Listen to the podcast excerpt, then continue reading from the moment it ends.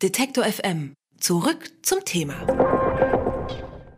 Mehr als eine Million Uiguren sitzen im Nordwesten Chinas in Umerziehungslagern. Das sei laut Experten die größte systematische Internierung einer Volksgruppe seit dem Holocaust. Der Volksrepublik China geht es allerdings nicht um Auslöschung, sondern Assimilierung. Denn die Uiguren aus der Region Xinjiang sind überwiegend muslimisch. Sie streben nach politischer Unabhängigkeit von China. Die Kommunistische Partei Chinas dagegen will, dass die Uiguren ihrer Religion abschwören und sich der staatlichen Ideologie unterwerfen. Alles unter dem Deckmantel Kampf gegen islamistischen Terrorismus.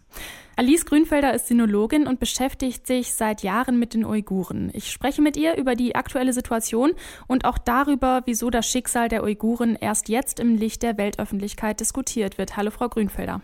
Guten Tag. Die Weltöffentlichkeit reagiert geschockt auf die Enthüllungen über die Internierungslager im Nordosten Chinas. Hat Sie die Nachricht überrascht? Nein, gar nicht. Mich überrascht lediglich, dass die Medien äh, erst jetzt darauf aufmerksam werden, denn eigentlich seit den 80er Jahren wird regelmäßig über äh, Unterdrückung oder repressive Maßnahmen in Xinjiang berichtet. Insofern überrascht mich der Zeitpunkt der Medienaufmerksamkeit eher. Dass China hart gegen Minderheiten vorgeht, das ist ja nichts Neues. Die Situation in Tibet beispielsweise, die wird auch seit genau. Jahren diskutiert. Wieso hat sich so lange kaum jemand für die Uiguren interessiert? Es gibt vielleicht verschiedene Gründe, das sind nur Mutmaßungen meinerseits. Zum einen ist es so, dass vielleicht die äh, Uiguren, anders wie die Tibeter, keine Lobby im Westen haben. Äh, das andere ist vielleicht, man äh, solidarisiert sich vielleicht eher mit Buddhisten wie den Tibetern als mit Muslimen wie den Uiguren. Wenn man das mal ein ganz großes Gemälde und ein ganz großes äh, Bild aufmacht, dann kann man das auch sehen, eventuell im Zusammenhang mit dem Handelskrieg zwischen den USA und China. Ich meine, die zwei größten Menschenrechtsorganisationen, Amnesty International und äh, Human Rights Watch, sind ja verankert, zumindest lobbymäßig in den USA. Und vor kurzem hat ja auch Trump die Uiguren für sich entdeckt als Faustpfand. Also insofern denke ich, steckt da auch ganz viel weltpolitisches Kalkül dahinter jetzt erst die Aufmerksamkeit auf die schwierige Lage der Uiguren in Xinjiang zu richten.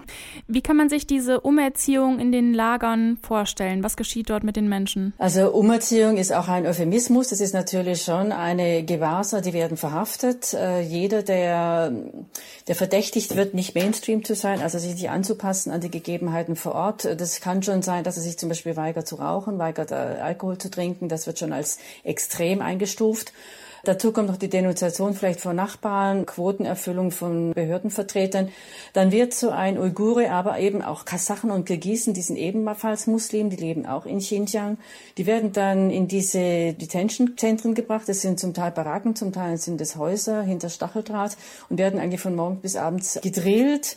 Also man muss die, die Schriften auswendig lernen, man muss chinesische äh, Volkslieder kennen, man muss die Nationalhymne singen können. Das ist also wirklich eine Gehirnwäsche la China. Also sie dürfen kein Uigurisch sprechen, Mobiltelefone werden ihnen abgenommen. Aber was eigentlich das wirklich ähm, raffinierte ist, ist, dass diese Zentren ja von chinesischer Seite Berufsbildungszentren genannt werden, also Training Center. Und es werden ihnen verschiedene Skills beigebracht, die sie dann befähigen sollen, im Arbeits-, auf dem Arbeitsmarkt in Xinjiang sich zu bewähren, um die hohe Arbeitslosigkeit unter den Uiguren auch, ähm, um denen was entgegenzusetzen. Mhm.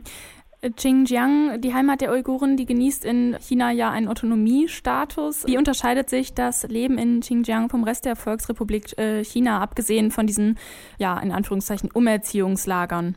Also rein ethnisch ist es ein ganz anderes Volk. Die Uiguren, das ist, sind ein Turkvolk und unterscheiden sich äußerlich auch schon von den Han-Chinesen.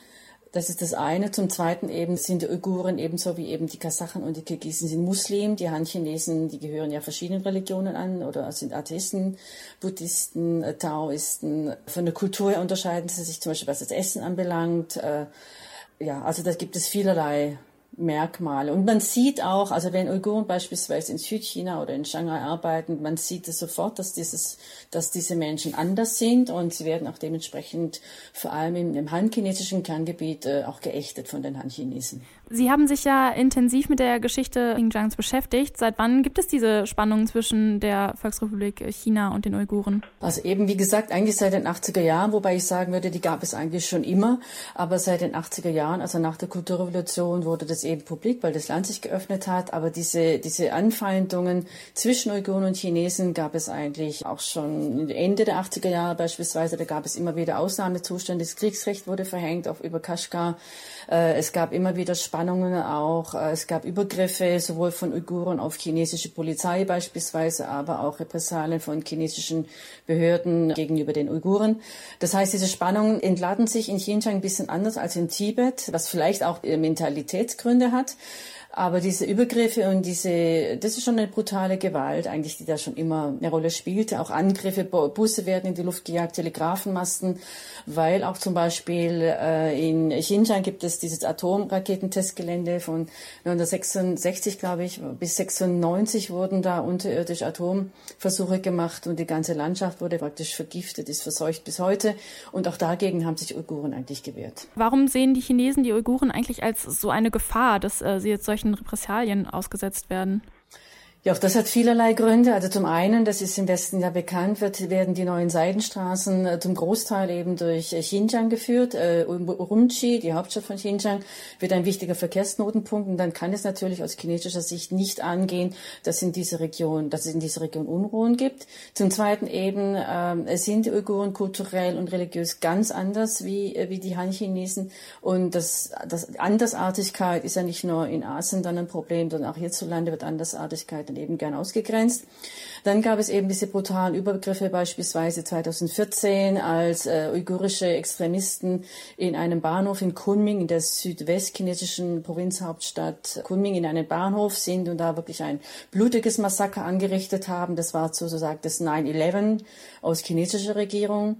Es gab große Proteste 2009 beispielsweise in Urumqi mit 200 Toten, mehr als 1000 Verletzten. Also es hat sich wirklich zugespitzt. Und wie gesagt, es wundert mich eigentlich, dass es jetzt die Weltöffentlichkeit so aufmerksam wurde auf dieses Problem, was schon sehr lange virulent ist. Sie haben mit Die Wüstengängerin 2004 ja schon einen Roman über die Uiguren angefangen zu schreiben.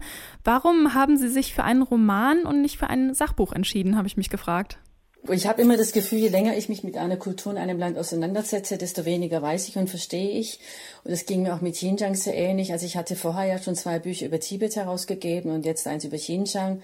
Und ich, ich dachte, ich kann eigentlich nur in Romanform dieser Komplexität gerecht werden, dieser Region, die eigentlich schon seit mindestens 100 Jahren ja eigentlich zerrieben wird zwischen den Großmächten. Und es gab immer wieder verschiedene Klicken, verschiedene Interessen und auch Gruppierungen, die gegeneinander ausgespielt wurden in dieser Region. Und äh, da muss ich sagen, da fand ich ein Sachbuch, um diese Komplexität wiederzugeben, da fand ich das einfacher in Romanform dann zu verpacken als in einem Sachbuch, denn diese Stringenz, die ein Sachbuch verlangt, die wäre mir so nicht möglich gewesen. Über die Geschichte und die aktuelle Situation der Uiguren in China habe ich mit der Autorin und Sinologin Alice Grünfelder gesprochen. Vielen Dank für das Gespräch. Ja, danke. Auf Wiederhören. Alle Beiträge, Reportagen und Interviews können Sie jederzeit nachhören im Netz auf detektor.fm.